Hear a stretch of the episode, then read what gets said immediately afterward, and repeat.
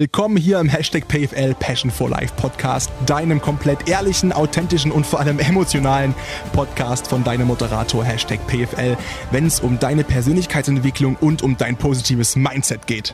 Ganz schön lange ist es her, dass ich das letzte Mal eine Folge hochgeladen habe, komplett alleine ohne Interviewpartner und das hatte einige Gründe und ich will gar nicht hier mit, genau, das ist der eine Grund, mit irgendwelchen Ausreden ankommen. Ich habe es einfach in der Prioritätenliste wirklich ganz, ganz weit hinten gehabt. Obwohl ich immer Bock drauf hatte, habe ich einfach andere Sachen gemacht, die in den Momenten für mich einfach wichtiger waren.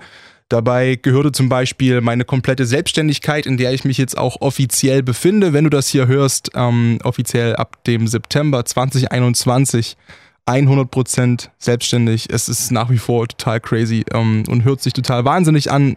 Und ich, ja, ich freue mich auch extrem. Also es ist, ja, man ist positiv grundangespannt und ich glaube, das kennt jeder, der selbstständig ist und das vielleicht auch schon eine ganze Weile. Am Anfang ist das einfach so und das gehört dazu und jeder, der sagt, dass bei ihm alles ganz easy war mit den Emotionen, dahingehend lügt einfach. ähm, und da war eben viel zu tun. Da war immens viel zu tun, wirklich in so viele Richtungen. Es ist sehr spannend, sich selbstständig zu machen und im gleichen Atemzug auch teilweise sehr, sehr anstrengend und äh, nervenraubend, vor allem in dem bürokratischen Teil dieses Staates. Und ja, dann war ich in Wien, war, war in Österreich, es war unglaublich cool. Ich will da eigentlich nochmal eine eigene Folge machen, so zum Thema alleine reisen oder irgendwas in der Richtung, mal gucken, wo ich es mit verbastel. Mm, und war entsprechend da auch nicht da. Und dann bin ich ja krank geworden, beziehungsweise der Hashtag PFL wird nicht krank. Ich weigere mich ja immer, das zuzugeben. ähm, ich habe einfach Halsschmerzen bekommen. Ich habe irgendwie im Bus und blöd im Zug gesessen und ja, keine Ahnung. Man hört es an der Stimme. Ähm, ja, habe auch relativ viel gesprochen jetzt. An dem ersten Wochenende habe ich sehr viele Beiträge machen dürfen für das Sportradio Deutschland, wo ich jetzt unter anderem bin. Und das ist natürlich eine super geile Sache, aber klar, die Stimmbänder sind ein bisschen strapaziert. Aber jetzt, nach 90 Sekunden Jammern, habe ich mich entschlossen, doch mal eine Folge zu machen, weil die fühle ich eigentlich schon eine ganze Weile. Ich habe mega Bock drauf und an der Stelle nochmal ein großes Dankeschön, wenn du das hier hörst und du zu den Personen gehörst, die mir unter anderem auch geschrieben haben.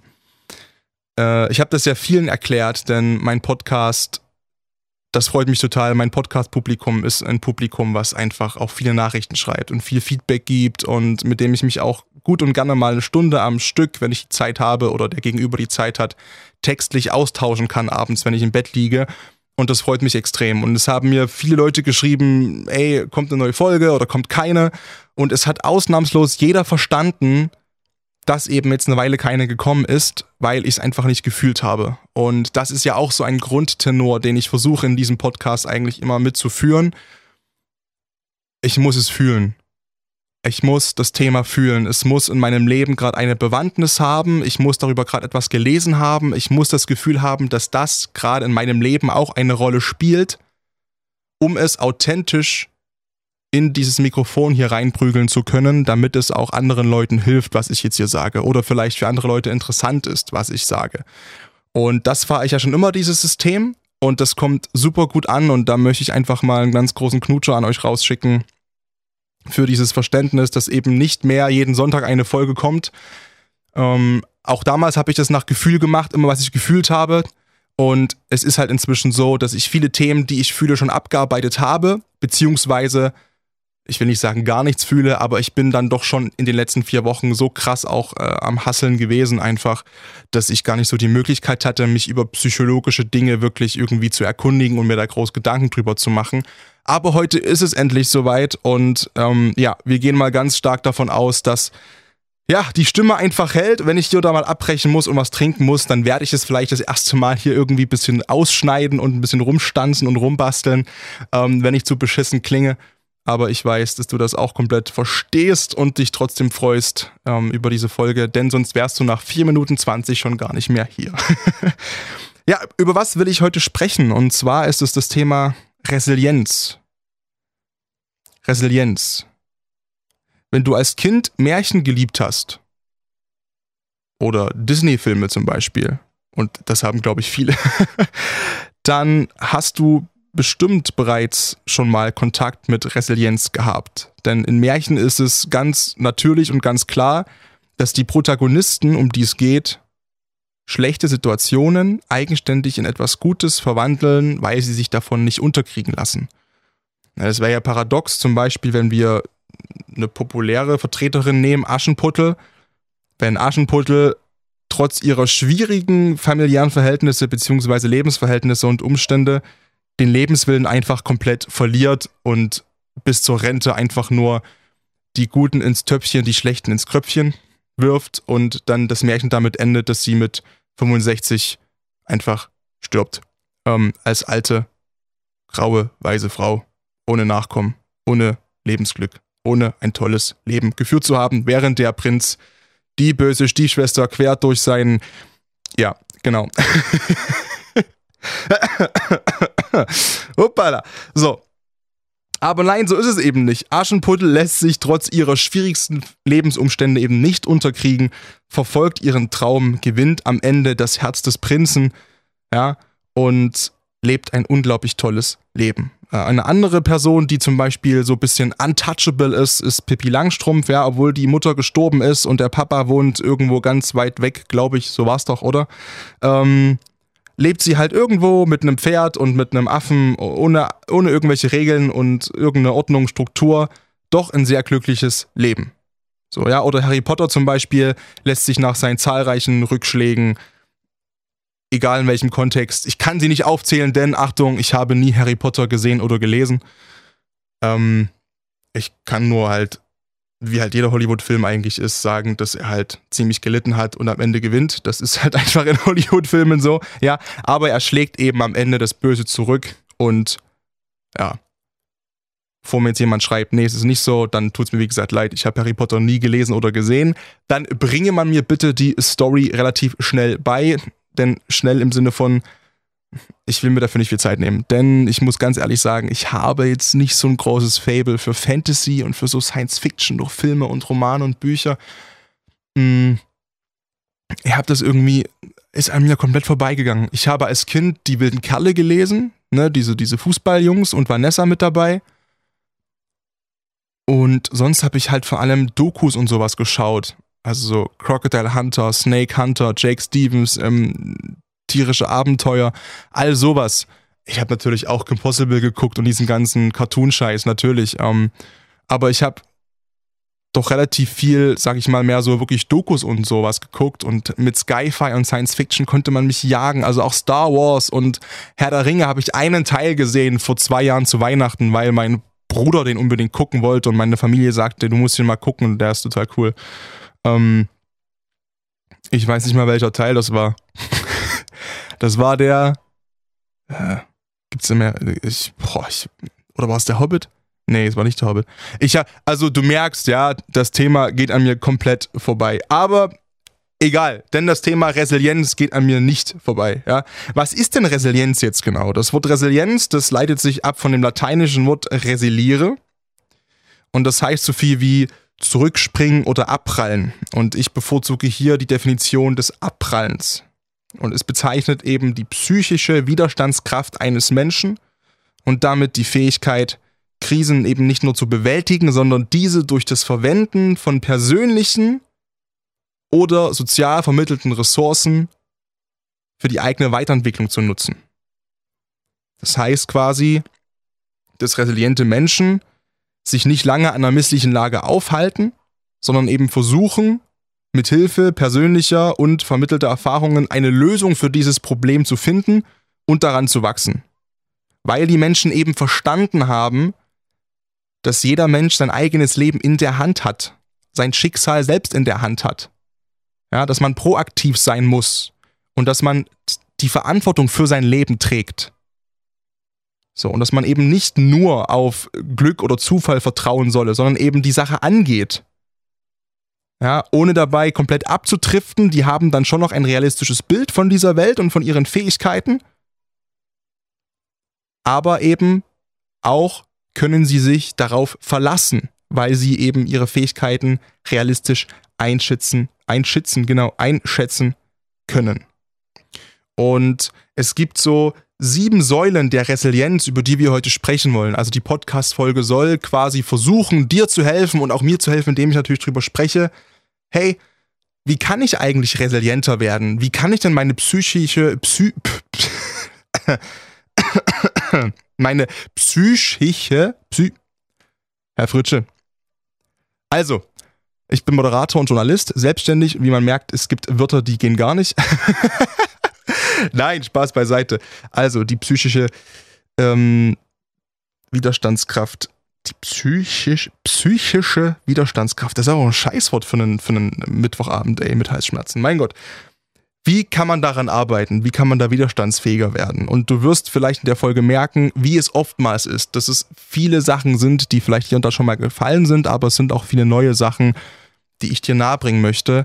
Aber natürlich, dieser Podcast, die ganzen Themen hängen ja auch irgendwie irgendwo zusammen. Vor allem, wenn wir jetzt auf den ersten großen Punkt schauen, auf die erste Säule, dann heißt diese Säule Akzeptanz. Ja, und über Akzeptanz rede ich ja so extrem oft. Die ganze Stoizismus-Folge greift oder fußt auf Akzeptanz. Es geht immer um Akzeptanz. Ja, was ist, ist. Und das zeigt eben auch, jawohl, auch Resilienzentwicklung hat etwas mit stoischem Denken zu tun. Also Akzeptanz meint auf der einen Seite, dass man einen stresslösenden Umgang mit Negativereignissen hat. Ja, es geht also nochmal darum zu verinnerlichen, was nicht geändert werden kann und was sich noch nicht verändern lässt, hat oder darf nicht die Macht haben, meine Laune im Negativen zu beeinflussen. Im besten Fall weil ich daran eh nichts ändern kann. Warum sollte ich dann schlecht gelaunt sein?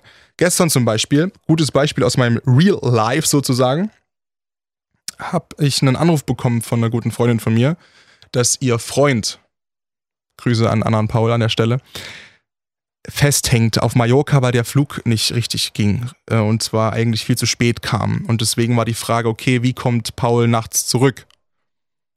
Und ich weiß, wie Paul ist und deswegen liebe ich Paul auch, äh, weil es ein guter Freund von mir ist und genau weil er eben ist, wie er ist, aber ich weiß halt, dass er sehr abgedreht ist. Wäre ich aber auch in der Situation. Ne, du fliegst mit vier Stunden Delay und stehst dann in Berlin am Flughafen und dann ging es eben darum, okay, kann ihn jemand abholen? Und ich habe gesagt, klar mache ich das und bin losgefahren. Er hat sich zum Glück dann auch anderweitig kümmern können und ist nach Leipzig gekommen nachts. Ähm, und das sind eben Situationen, da musst du das akzeptieren. Und ich weiß, wie scheiße schwer das Paul gefallen sein muss. Und wie nervig das ist. Und wie, wie beschissen man sich fühlt, wenn du nachts in Berlin am Flughafen stehst und nicht weißt, wie du nach Hause kommst. Aber was bleibt dir anderes übrig in diesen Momenten als Akzeptanz? Und Paul ist relativ ruhig geblieben für seine Verhältnisse, muss ich echt sagen. also ich, ich bin, vielleicht, vielleicht bekomme ich jetzt auch Nachrichten von Anna, äh, wenn sie das hier hört und sie schreibt mir so, ey, der ist zu Hause so ausgerastet, um Gottes Willen. Dann habe ich nichts gesagt dazu, aber für dieses Beispiel ist es doch sehr zutreffend. Ne? Akzeptanz. Man kann eben nichts ändern in der Situation. Ja? Es geht aber auch auf der anderen Seite um Selbstakzeptanz und sich selbst anzunehmen. Ja, das heißt auch die eigenen Fehler und Makel zu akzeptieren und sich selbst anzunehmen, weil das einen guten Zugang zu mir selbst fördert, zu den eigenen Ressourcen. So, das Wichtige ist, dass wir verstehen müssen, welche Seite gerade für ein Verhalten verantwortlich ist. Und wenn wir eben wissen, es ist die andere Seite, die wir nicht beeinflussen können, müssen wir das akzeptieren. Auch wenn es schwer ist. Hm? Und man sich auch selbst akzeptieren ist der nächste Punkt. Man sich selbst akzeptieren. Genau, oh mein Gott. Sich selbst zu akzeptieren ist der nächste Punkt, der unglaublich wichtig ist. Und deswegen, und jetzt sage ich was, was ich, hm, was bestimmt ein oder andere Personen etwas anders sehen. Aber deswegen bin ich zum Beispiel auch kein großer Freund von übersteigerter Body Positivity. Sich selbst akzeptieren und annehmen ist richtig aber eben im Bereich der Resilienz mit diesem realistischen Selbstbild und mit der Fähigkeit zu erkennen, okay, es gibt aber irgendwann diesen Punkt, wo ich meine Gesundheit und meinen Körper gefährde, wenn ich mich vielleicht zwar wohlfühle in meinem Körper und mich so akzeptiere, aber das auch nur manchmal aus der Bequemlichkeit heraus, weil ich mich nicht gesund ernähren möchte, weil ich keinen Sport treiben möchte, es geht nicht um die, die eine Krankheit haben oder die das nicht können. Und ich weiß, die Meinung ist nicht populär, aber es ist mein Podcast und deswegen sage ich das, was ich denke. Zu krasse Body Positivity zum Beispiel, ja, ist Akzeptanz, aber es geht eben darum, auch zu wissen, wo ist die Grenze zur eigenen Gefährdung. Denn auch das gehört zur Resilienz mit dazu, eben auf sich zu achten. Und die eigenen Ressourcen bestmöglich für sein eigenes Wohlbefinden zu nutzen. Aber anderes Thema. Reden wir über. über haut echt rein heute. Reden wir über Säule 2 und das ist die Bindung. Bindung bezieht sich sowohl auf die Bindung zu sich selbst, als auch zu anderen Menschen oder zu anderen Gruppen, zu ganzen Systemen. Was ist ein System? Ne, zum Beispiel eine Fußballmannschaft, dein Volleyballteam, deine Mädels-WhatsApp-Gruppe, ähm, deine Schulklasse, das System deiner Arbeitskollegen, deine Abteilung. Es klirrt, es klirrt, es schellt, Leipzig ist unterwegs. Ähm, Bindung ist für eine starke Resilienz wichtig, da sie im Wesentlichen das menschliche Grundbedürfnis nach Kontakt erfüllt und somit diesen Schutzfaktor soziale Unterstützung stärkt. So, man muss dabei unterscheiden, das ist wichtig, von Sach- und Beziehungsebene im Kontakt mit anderen. Ja, denn Sachthemen werden heutzutage, gerade heutzutage habe ich das Gefühl, oftmals in der Kommunikation auf die Beziehungsebene gehoben oder darauf verstanden und verursachen so emotionale Belastungen. Wir erleben das, ich brauche das C-Wort gerade nicht sagen. Ich brauche nicht drüber reden, dass wir gerade eine brutale Impfdebatte führen. Ich sage das hier, weil ich dazu absolut stehe und das als richtige Entscheidung deklariere. Ich bin doppelt geimpft. Ich bin aber auch gegen eine Impfpflicht. Ja, auch wenn es für mich, für mich persönlich keinen Grund gibt, sich nicht impfen zu lassen, den ich zumindest gerade kenne, der mir einfällt, akzeptiere ich und verstehe ich das, wenn das jemand nicht möchte. Auch wenn ich das als für mich nach meinen Werten und Prinzipien nicht als richtige Entscheidung definiere. Aber ich akzeptiere das. Und ich würde niemals jemanden zwingen wollen dazu. Aber zum Beispiel bei dem Thema merkt man ja alleine schon, wie emotional diese Diskussion ist. Und dass jegliche Sachthemen und Faktenlagen und wissenschaftliche Studien sofort hochgebauscht werden auf eine emotionale Ebene und jede Talkshow eskaliert. Und natürlich ist nicht jeder, der sich nicht impfen lässt, irgendwie ein Corona-Leugner oder sowas. Um Gottes Willen. Oder ein Querdenker. Natürlich nicht. Natürlich nicht. Aber es wird dahingehend auch teilweise eben extrem auf die emotionale Ebene gehoben. Und dann gibt es Clips und Videos, wo gesagt wird, ja, alle, die sich nicht impfen lassen, sind dumm. Nein. Auch das ist scheiße. Und das ist auch Quatsch. Es hat mit der Sachebene nichts zu tun. Es wird aber auf diese Beziehungsebene hochgehoben, so extrem emotional verstärkt, und dann haben wir das Problem, was wir gerade in dieser Gesellschaft haben. Noch mehr Spaltung ohnehin und alles wird extrem emotional verunglimpft. Und das stört mich und das nervt mich. Aber auch das muss ich akzeptieren, denn ich kann nur einen kleinen Teil dazu beitragen. Vielleicht durch diesen Podcast, vielleicht durch meine Stories. Und wenn es der Sticker war, dass ich geimpft wurde in meiner Instagram-Story vor einigen Monaten, dass ich vielleicht Leuten zeige, okay, hey, ihm geht's voll gut damit und ja, er hat Argumente, ich lasse mich impfen und wenn nicht, ist es auch okay. Aber wir müssen aufhören, sachliche Themen immer auf eine emotionale Ebene zu heben. Aber klar, das ist natürlich, das ist natürlich, wir sind, wir sind Menschen. Wir sind emotionale Wesen. Dagegen kann man sich nicht wirklich wehren. Trust me, I tried. ähm, ja, die Beziehungsebene wird außerdem gestärkt und geschützt durch das klare Kommunizieren der Rollen und eben durch die Trennung von der Sach- und Beziehungsebene. So. Und was braucht man für eine starke Bindung? Gerade auch auf dieser emotionalen Ebene? Richtig. Empathie. Das heißt, dass man auch andere Emotionen erkennt und die Fähigkeit besitzt, angemessen darauf zu reagieren. So. Und außerdem ist für eine gesunde Empathie die Unterscheidung von Mitgefühl und Mitleid zentral. Auch das übrigens eine geile Podcast-Folgenidee. Kann man mir gerne mal schreiben, wenn man darauf Bock hat. Unterschied zwischen Mitgefühl und Mitleid, sowohl mit anderen als auch mit sich selbst. Denn Mitgefühl ist super wichtig, auch mit sich selbst. Mitleid, äh. Anyway, Säule 2 war das, die Bindung. Haben wir Säule 3, die Lösungsorientierung. Das findet man quasi eigentlich auch in jedem Motivations-, YouTube- oder TikTok-Video, was man sich angucken möchte. Ja, ein super starker Faktor, eine große Fähigkeit von resilienten Menschen ist der Umgang mit Problemen und Krisen, denn diese Menschen arbeiten lösungsorientiert. Die Lösungsorientierung ist eine große Stärke, ein großer Faktor bei resilienten Menschen. So, Lösungen sollen positiv formuliert werden, konkret beschreibbar sein, einfach, überschaubar, realistisch, vielleicht eine kurze Feedback-Schleife noch mittendrin, dass man sein eigenes Tun definitiv erreichen kann und kontrollierbar ist anhand der realistischen Parameter und realistischer kleiner Schritte, ob ich denn der Lösung einen Schritt näher gekommen bin. So, dabei ist es natürlich wichtig, dass du, wenn du diese Schritte formulierst, um deine Resilienz zu stärken, um an deiner Lösungsorientierung zu arbeiten, indem du dir eben immer positiv vor Augen führst, okay, das ist das Problem, das und das und das könnte man machen, um da rauszukommen, dass das auch alles mit deinen Werten und Normen natürlich irgendwie einhergeht. Ja, das sollte natürlich alles zu dir als Mensch auch authentisch passen.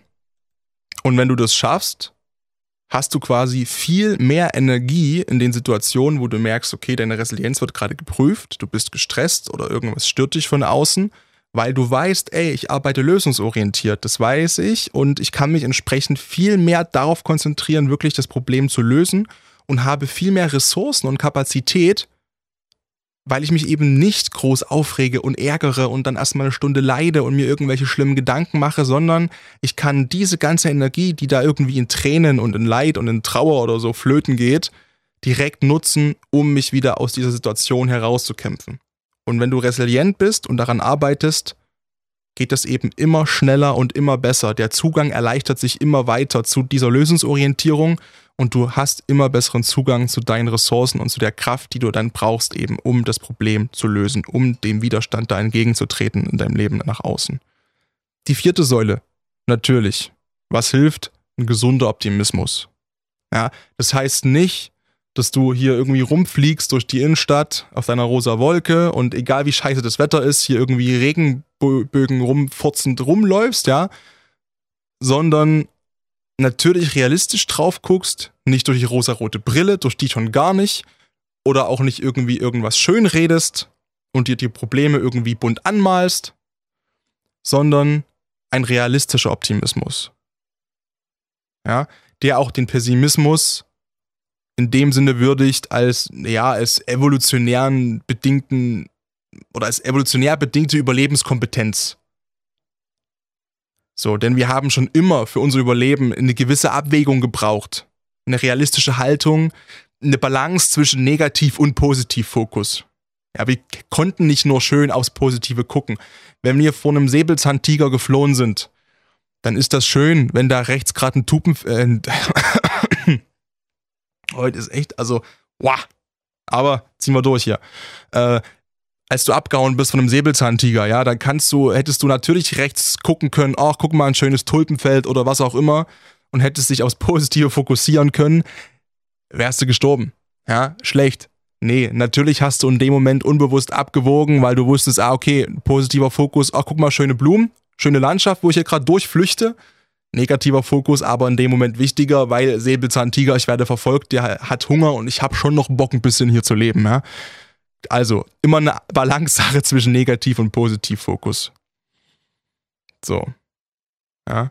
Und wie kann man aber jetzt quasi, wenn es denn daran liegt, dass der Positivfokus meist geringer ist als der Negativfokus, wie kann man daran arbeiten? Haben wir auch schon tausendmal besprochen. Die Dankbarkeit. Ja indem man ein Dankbarkeitstagebuch führt oder sich Sachen aufschreibt, die Top 5, für die man dankbar ist und die an seinen Spiegel klebt, sodass man die gar nicht bewusst liest jeden Tag.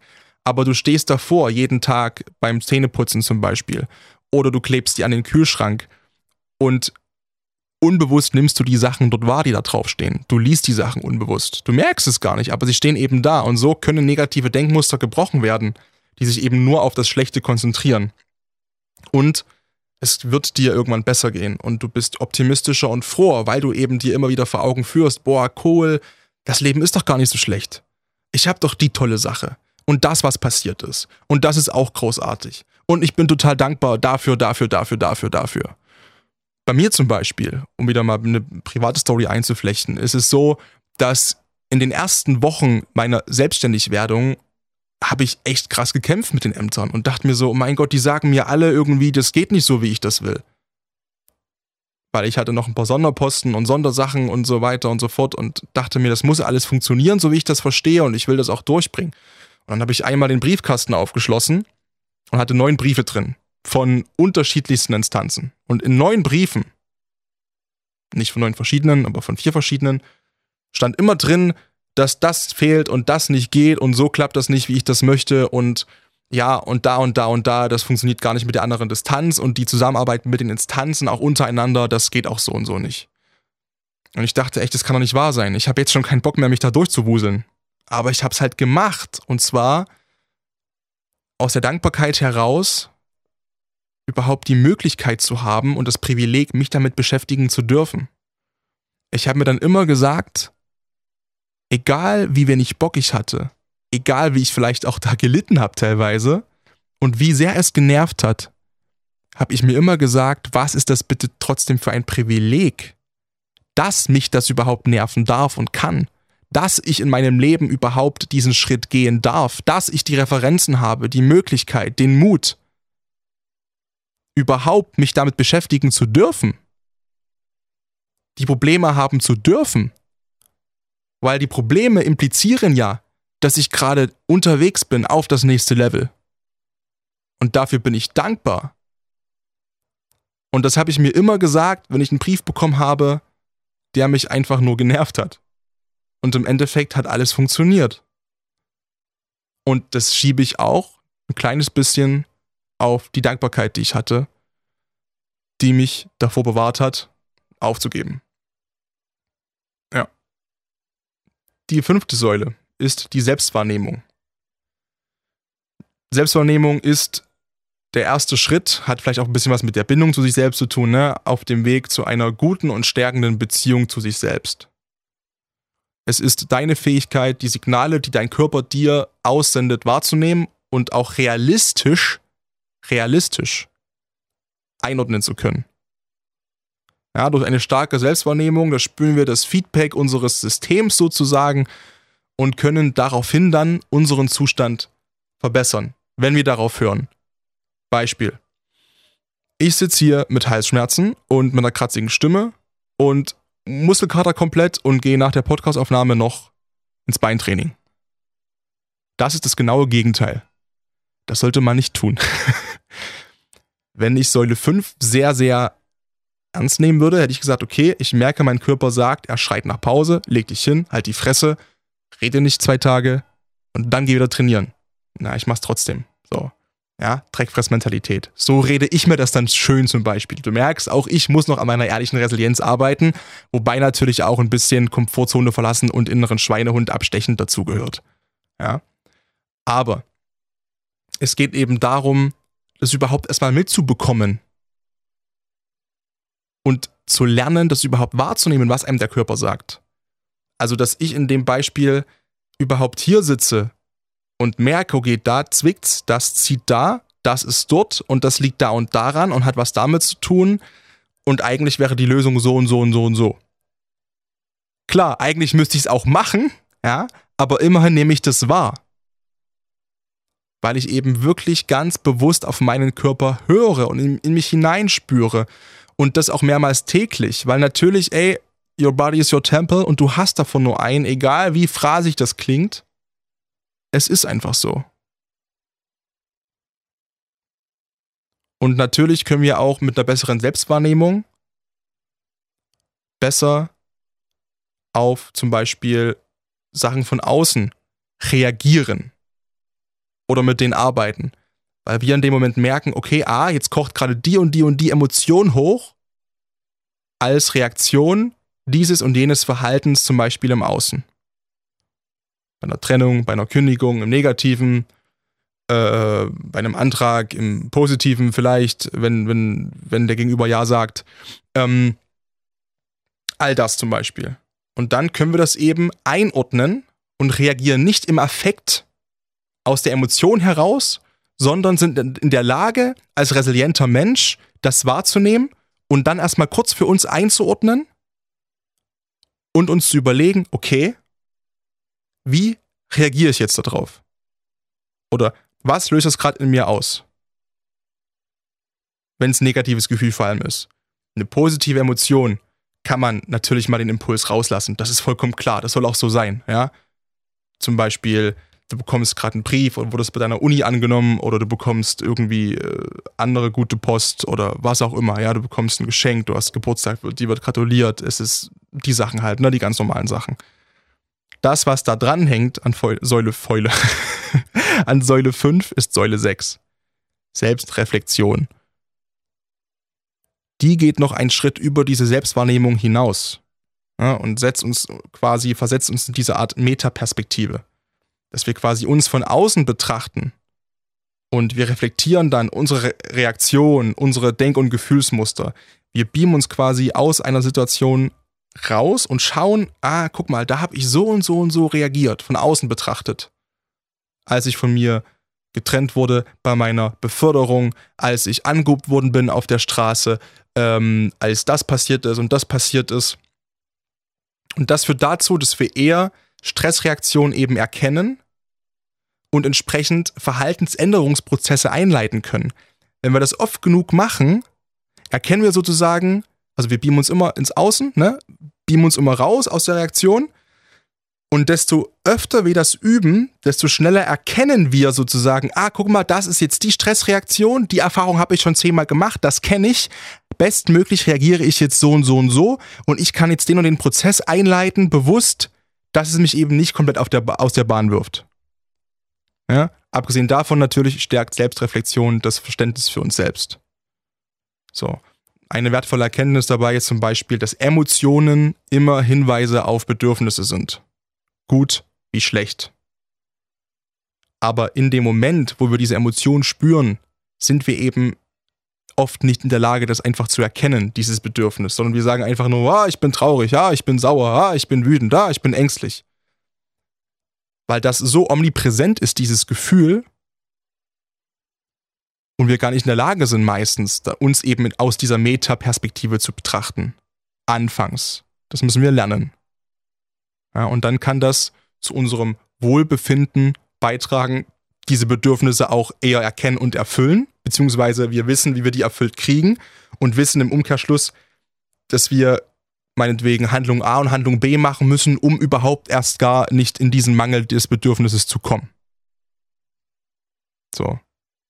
Stell dir mal, wie, wie gesagt, die Fragen. Ich habe ganz, ganz viele Fragen zusammengefasst beim Thema Selbstreflexion in der Folge direkt, ja. Wie habe ich das geschafft, dass es gut wurde? Wie habe ich geschafft, dass es nicht gut wurde? Wie kann ich quasi zukünftig in ähnlichen Situationen handeln und Situationen verändern, wenn ich weiß, wenn ich das mache, wird's gut, wenn ich das mache, wird's schlecht. Und dann reflektierst du und schaust von außen drauf und kannst anhand deiner Erfahrungen dann dein zukünftiges Handeln beeinflussen und bist nicht mehr so schnell psychisch. Psychisch? Sorry. kaputt. Ja und wirst resilienter. Deine Widerstandskraft, deine psychische Widerstandskraft steigt. Und die letzte Säule, Selbstwirksamkeit. Ja, das ist das Bewusstsein, dass unser Handeln Auswirkungen hat. Dir muss also auch klar sein, nicht nur, ah, okay, ich nehme gerade eine Emotion wahr, Selbstwahrnehmung, und dann, okay, ich beam mich mal raus, Selbstreflexion, ah, okay, das und das ist die Situation, jetzt handle ich so und so und so und dann wird das schon, ja, dir muss natürlich auch klar sein, dass dein Handeln Auswirkungen hat. Für dich, aber auch fürs Außen. Es ist also ganz wichtig, daran zu glauben und aber auch das zu wissen und zu begreifen, dass du selbst in der Lage bist, aktiv etwas zu verbessern.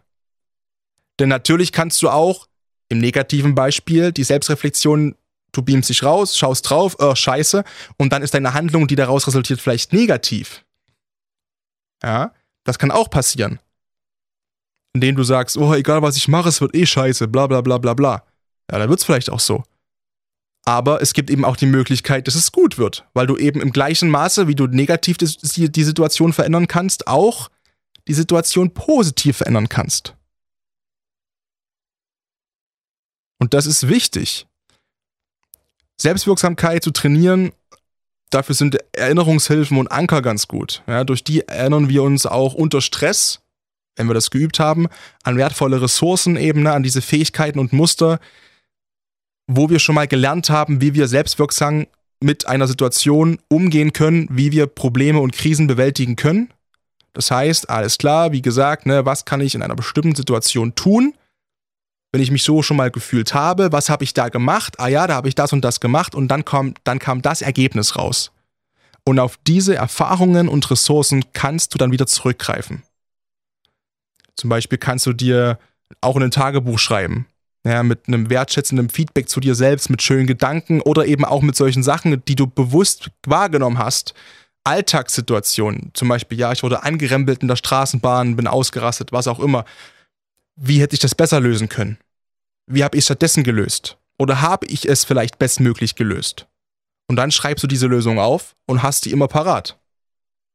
Und dann gräbt die sich auch unbewusst irgendwann rein und du kannst in Zukunft quasi wie so ein automatisches Programm, wenn du wieder angerempelt wirst in der Bahn, das Programm raussuchen, ja, in deinem Kopf, ah ja, hier, das habe ich schon mal erlebt, Doppelklick, da ist die bestmögliche Lösung drin und dann kommt das Handeln. Das, weil ich weiß, ne, selbst Wirksamkeit das und das auch nach sich zieht.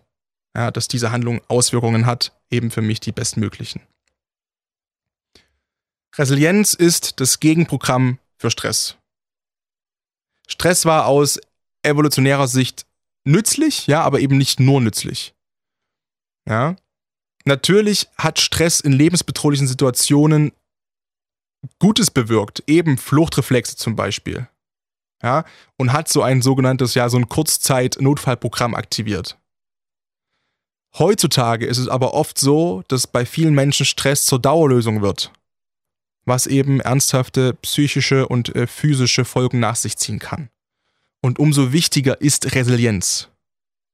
Jeder Mensch hat in sich unterschiedliche Ausprägungen drin, ist unterschiedlich widerstandsfähig gegenüber äußeren Einflüssen, lässt unterschiedlich stark äußere Einflüsse an sich ran aber Fakt ist eins, Resilienz kann man trainieren. Resilienz ist ausbaufähig. Man kann das, man, man kann Resilienz erwerben oder sie verstärken, wenn man sie schon hat. Und lernen, in verschiedenen Lagen flexibler auf Stressoren zu reagieren und so deinen Umgang mit diesen Stressoren zu verändern, mit dem Ergebnis, dass deine Lebensqualität steigt, weil dich der Stressor eben nicht mehr so verrückt macht, wie er es vielleicht noch vor einem Jahr gemacht hat. Beispiel, wenn ich heute Post bekomme, zum Beispiel vom Finanzamt, von der Künstlersozialkasse, was auch immer, ja. Vor drei Monaten war das alles so, oh, scheiße, und, hm, und oh Gott, nein, irgendwas falsch gemacht. Und heute, nach drei Monaten, ist es so, ich mache den Briefkasten auf, da liegt ein Brief drin, ich mache den auf und denke mir so, ja, whatever. Ich rufe mal morgen an. Und so ist es wirklich weil ich inzwischen zum Beispiel gelernt habe und da auch resilienter geworden bin. Ja, ich kann es jetzt eh nicht ändern, weil es ist spät abends. Es ist halt so, wie es ist. Aber ich kann auf mein Programm zurückgreifen. Selbstwirksamkeit. Ja, ich kann, ich weiß, alles klar. Das und das Programm brauche ich. Das Programm des morgen, morgens de, morgen den Kundenservice anrufen. Und das löst das Problem meistens. Und das habe ich gelernt über die drei Monate, über die letzte Zeit. Das Anrufen das Problem löst. Also akzeptiere ich den Zustand, ich kann es gerade nicht ändern, es hebt mich wirklich überhaupt nicht mehr groß an, weil ich weiß, alles klar, mhm, ich bin gerade deswegen deswegen sauer, der Brief nervt mich vielleicht ein bisschen oder ich verstehe die Zahlung nicht oder ich verstehe irgendeine Aussage in dem Brief nicht, ich weiß nicht, was fehlt. Ich rufe morgen an, das ist die Lösung. Und bis dahin hebt mich es nicht mehr an und macht mein Leben nicht schlechter und meine Lebensqualität leidet nicht darunter. Und das ist Resilienz. Und ich hoffe, ich konnte dir das Thema ein bisschen, ein bisschen näher bringen und auch ein bisschen schmackhaft machen. Denn ich finde, gerade heutzutage in der Gesellschaft ist Resilienz extrem wichtig. Dass man eben nicht alles nah an sich rankommen lässt. Es geht nicht darum, dass du als resilienter Mensch keine negativen Emotionen mehr empfinden darfst. Natürlich darfst und sollst du traurig sein. Und du darfst deine ehrlichen Gefühle haben und zu denen auch stehen. Es ist wichtig, denen auch eine Fläche zu bieten und die Möglichkeit dir selbst zu geben, auch mal Trauer zu empfinden beispielsweise. Resilienz heißt nicht, dass du dann untouchable hier rumrennst und komplett, ja, Alexithym, also komplett gefühlskalt und tot durch die Weltgeschichte stolperst. Es geht darum, dass du aber trotz dieser Trauer und negativen Emotionen weißt, dass dich das nicht aus der Bahn wirft. Weil du weißt, dass du dein Leben selbst in der Hand hast. Weil du weißt, dass du für dein Leben selbst verantwortlich bist. Weil du weißt, dass du alles schaffen kannst. Step by Step by Step. Und wie? Mit Resilienz. Und vielleicht auch ein kleines bisschen mit meinem Podcast. Peace.